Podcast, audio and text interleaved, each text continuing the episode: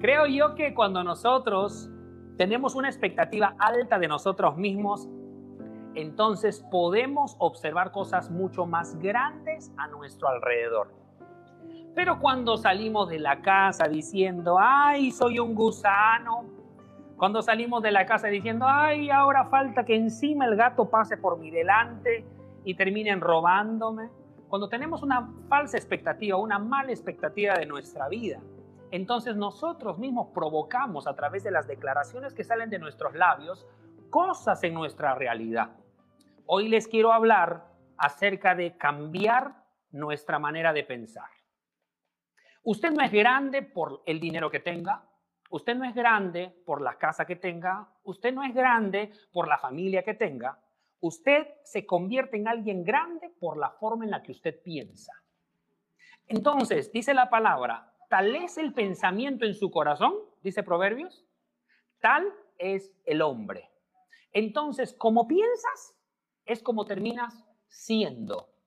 Muchas veces de nosotros no nos damos cuenta, pero el Señor nos pide que pongamos mucha atención a lo que nosotros ponemos en nuestra mente.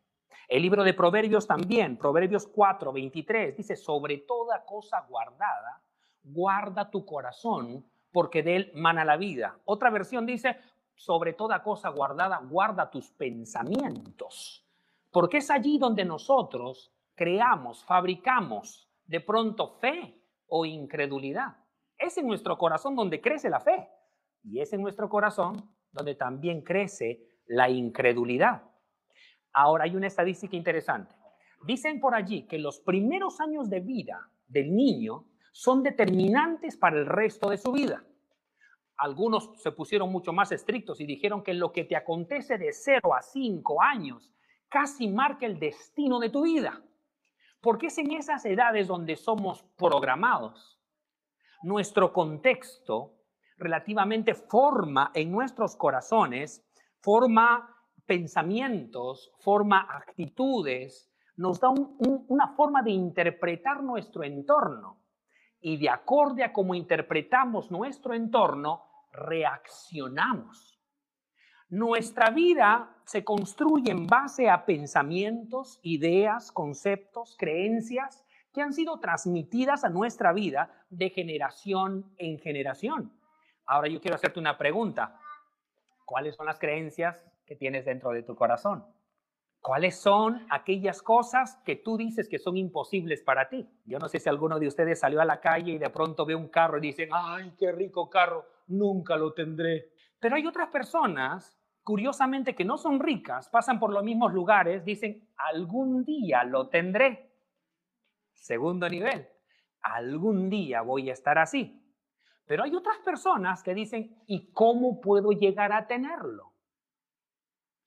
cambia de manera de pensar. Y en la palabra de Dios hay una historia maravillosa que nos ayuda a poder identificar tres tipos de manera de pensar de las que hoy hablaremos.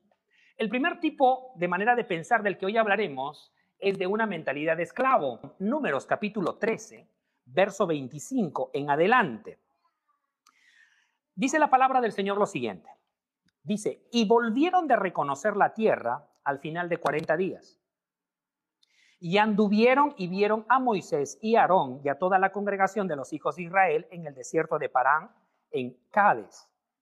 Y dieron la información a ellos y a toda la congregación y les mostraron el fruto de la tierra y les contaron diciendo, nosotros llegamos a la tierra a la cual nos enviaste, la que ciertamente fluye leche y miel. Y este es el fruto de ella, más el pueblo que habita en aquella tierra es fuerte y las ciudades muy grandes y fortificadas. Y también vimos allí a los hijos de Anac. Amalek habita el Negev y el Eteo y el Jebuseo y el Amorreo y todos los feos habitan en el monte. Y el cananeo habita junto al mar y a la ribera del Jordán. Verso 30. Entonces Caleb hizo callar a todo el pueblo delante de Moisés y dijo, subamos luego y tomemos posesión de ella, porque más poderoso más podemos nosotros que ellos, más los varones que subieron con él, dijeron, no podremos subir contra aquel pueblo porque es más fuerte que nosotros. Y hablaron mal entre los hijos de Israel de la tierra que habían reconocido, diciendo, la tierra por donde pasamos para reconocerla es tierra que traga a sus moradores, y todo el pueblo que vimos en medio de ella son hombres de gran estatura. También vimos allí a gigantes, hijos de Anat. Escuche esto, preste mucha atención aquí, raza de los gigantes. Y éramos nosotros, a nuestro parecer, como langostas, y así les parecíamos a ellos. Este fue el reporte que trajeron estos espías de lo que habían reconocido.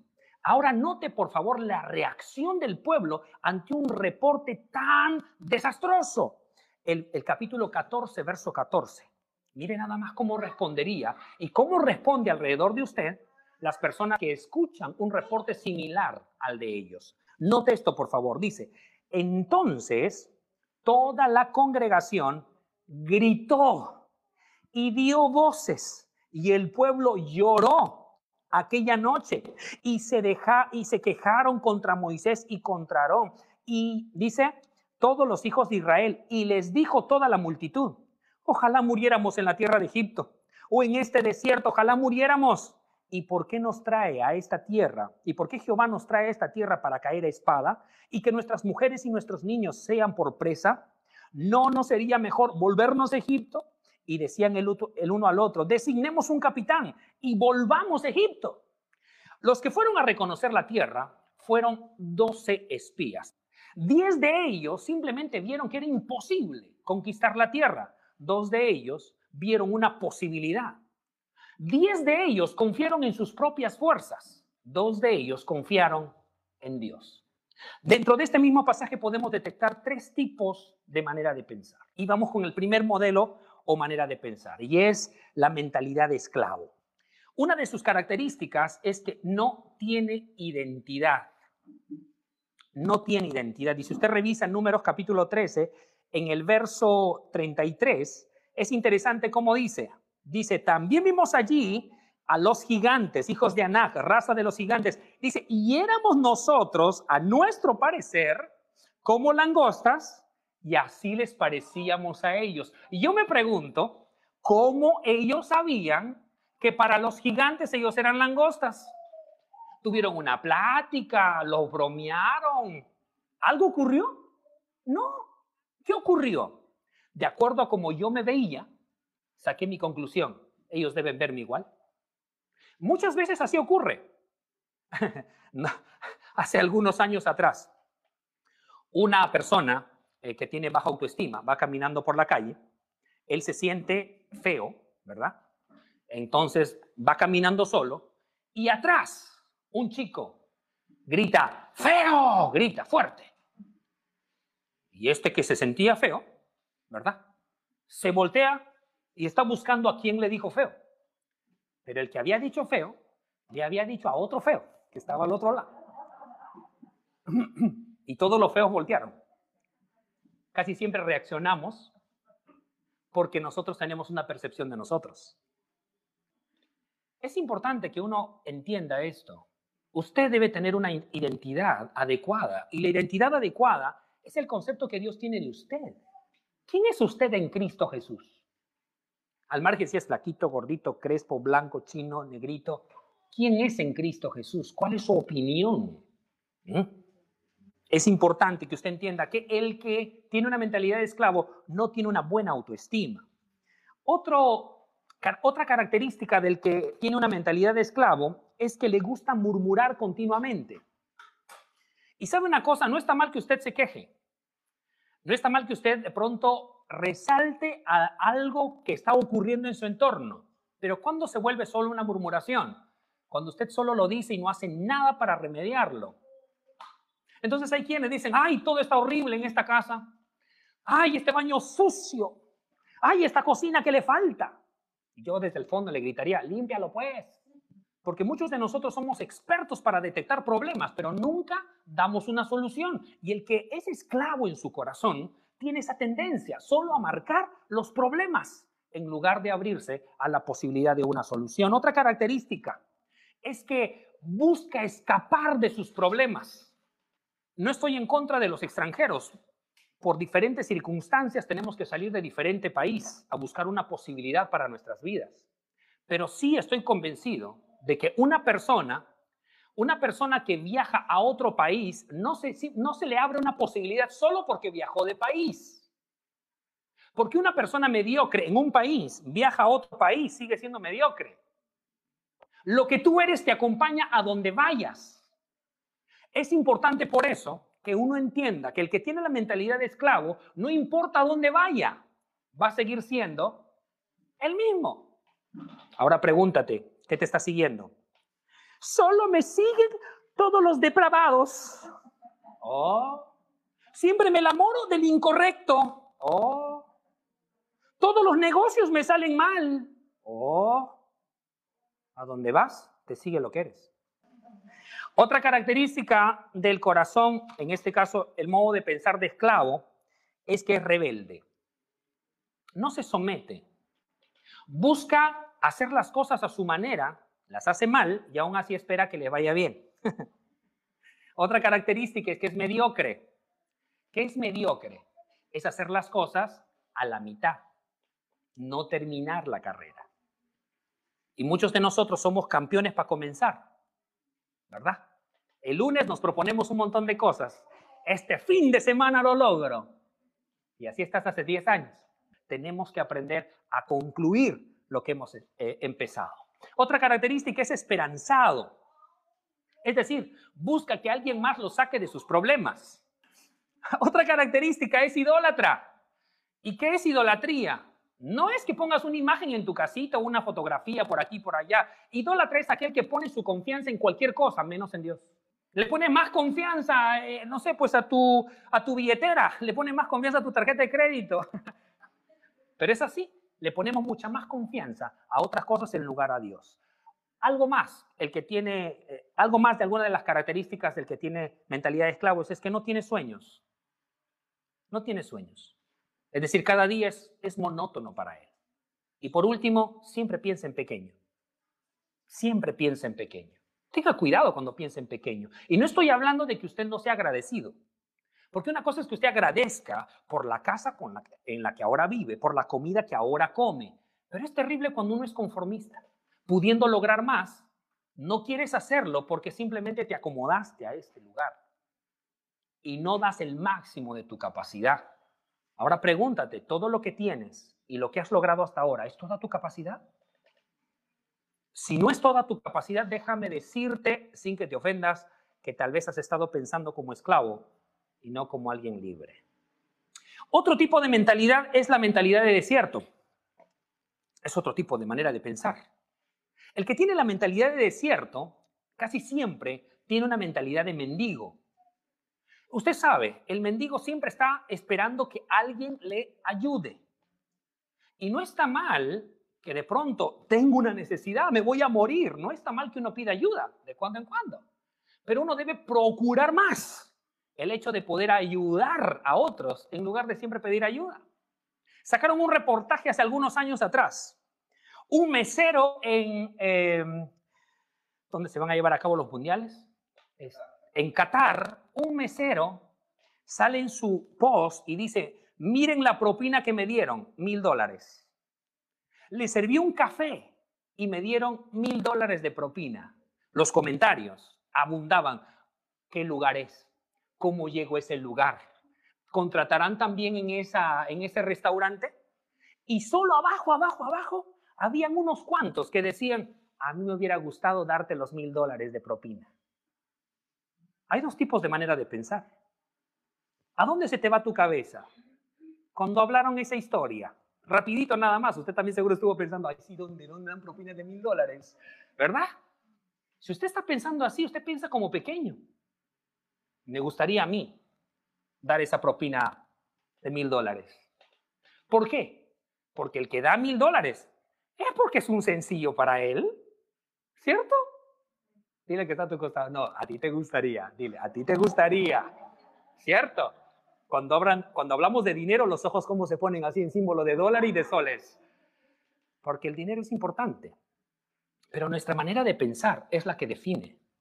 Tenemos problemas económicos y ¿qué queremos? que alguien venga y nos financie, nos aporte todo y nos ayude a solucionar todos los problemas mágicamente. Es una manera pequeña de pensar. Es mejor trabajar duro, esforzarse, pedirle a Dios sabiduría para hacer buenos negocios, administrar bien los recursos y que puedas producir, crecer, avanzar y poder ayudar a otros con los recursos que Dios te ha dado. ¿Alguien le puede dar un aplauso al Señor por eso? Ah. Mire, dile al que está a tu costado y usted que está allí viéndonos, dígale al que está al costado de usted también, dile, me parece que el pastor está hablando de ti de alguna manera se ha enterado de ti, se ha enterado de ti. ¿ah? Otra característica del que tiene mentalidad de desierto es que es víctima de las circunstancias. Esto me pasó porque mis, mis padres no me proveyeron. Me enfermé porque me rodeé de personas que estaban enfermas. Salí a trabajar, me despidieron porque entró ese otro chico que es más bueno que yo, a la hora que lo contrataron a ese. Todo el problema lo tienen los demás y yo solo soy una víctima de lo que pasa a mi alrededor. ¿Por qué la comida está salada? Ay, es que esta sal que compraron es demasiado salada. Las mujeres. Le buscas la razón para acusar a alguien más en lugar de admitir tu propia responsabilidad. Pero dejemos la mentalidad de desierto, dejemos la mentalidad de esclavo y concentremos ahora en un tipo de mentalidad que el Señor quiere que desarrollemos. Y es en una mentalidad de conquista. Números capítulo 14, verso 6. Escucha esto, por favor, es tremendo. Dice, Josué hijo de Nun y Caleb hijo de Jefone, que eran de los que habían reconocido la tierra, rompieron sus vestidos y hablaron a toda la congregación de los hijos de Israel diciendo, la tierra por donde pasamos para reconocerla es tierra en gran manera buena y Jehová sea, si, si Jehová se agradare de nosotros, Él nos la dará y nos la entregará, tierra que fluye leche y miel. Por tanto, no seáis rebeldes contra Jehová, ni temáis a este pueblo de esta tierra, porque nosotros lo comeremos como pan. Su amparo se ha apartado de ellos y con nosotros está Jehová, no los temáis. Característica importante de un corazón y de una mentalidad de conquista es que es un soñador, una soñadora. Y no estoy hablando del que se queda dormido en el culto. Tampoco estoy hablando del que se queda dormido. No, estoy hablando de que aunque duerme, sigue soñando. ¿Cómo usted puede ver su futuro? ¿Qué es lo que le despierta en las mañanas? Todo padre experimenta esto. Cuando ve a sus hijos crecer, es, es imposible que no le albergue la emoción cuando ve a sus hijos. Cuando ve un matrimonio y tienes a hijas o a hijos, es imposible que no te hayas hecho la, la ilusión de observar y decir, ¿cuándo será que mis hijos estén así? Uno sueña con algunas cosas, pero es interesante porque el que tiene la mentalidad de conquista no ha perdido esa esencia de soñar. ¿Quién te ha robado el deseo de soñar en grande? ¿Quién te ha dicho que es suficiente lo que hasta ahora has logrado? ¿Quién te ha dicho que no puedes lograr más de lo que hasta ahora has logrado? Muchos de nosotros nos limitamos a soñar. de pronto vemos a la familia en caos y ya no soñamos con una familia buena. Vemos nuestra economía en caos y ya no soñamos con una economía mejor de pronto vemos un caos, nuestra propia profesión, decimos ya no voy a lograr más y ya no soñamos con algo mucho más grande. Pero nuestro Dios, tu Dios, mi Dios, es el creador del cielo, la tierra, las estrellas, el universo. Es un Dios grande. Y si es un Dios grande, usted y yo que somos sus hijos, tenemos que aprender a pensar en grande. Josué estaba determinado, en otras palabras, está diciendo, no me importa lo que haga el vecino, no me importa lo que haga el primo, no me importa lo que hagan los demás. Yo y mi casa serviremos al Señor. Ahora te pregunto, ¿de qué estás determinado? ¿Qué es lo que no dejarías de hacer aunque tu vida estuviese en juego? Otra actitud importante de un hombre o una mujer de conquista es que siempre ven positivo. Siempre ven positivo. La Biblia dice que a los que aman a Dios, todas las cosas le ayudan a bien. Ahora, a veces te has quejado de las circunstancias en las que estás viviendo. A veces te has quejado de las cosas o circunstancias que has estado pasando. De pronto has dicho, ¿por qué me tuvo que pasar esto a mí? De pronto has dicho, ¿por qué tuvo que acontecer esto en mi vida? Hay muchos hombres que dicen, a la hora que me casé con esta mujer. Hay mujeres que dicen, a la hora que me casé con este hombre. Hay padres que por más difícil que sea de creerlo, lo dicen, a la hora que tuve hijos. Y hay hijos que dicen, por desgracia nací en este hogar y me tocó estos padres. Tú decides quejarte de lo que estás viviendo y ver, este, y ver el desastre en tu vida o decides enfocarte en la bendición de Dios. Cuando ocurre algo en la vida de un ser humano y uno ve solo desastres, la consecuencia es que desastre va a seguir viendo en su vida. Pero cuando uno, en medio de las circunstancias, en medio de los desastres, dice, esto ocurrió para algo, Estoy seguro que Dios va a mover esto para algo. Estoy seguro que aunque esto es malo, esto se va a tornar en algo bueno. Yo me voy a centrar en amar a Dios con todo mi corazón, porque al que ama a Dios, todas, todas, todas, todas las cosas me van a ayudar a bien, aunque haya tormentas. Usted no tiene que centrarse en las tormentas, tiene que centrarse en quién está en su barca. ¿quién está en su barca? Si Jesús está en su barca, tranquilos, su barca no va a caer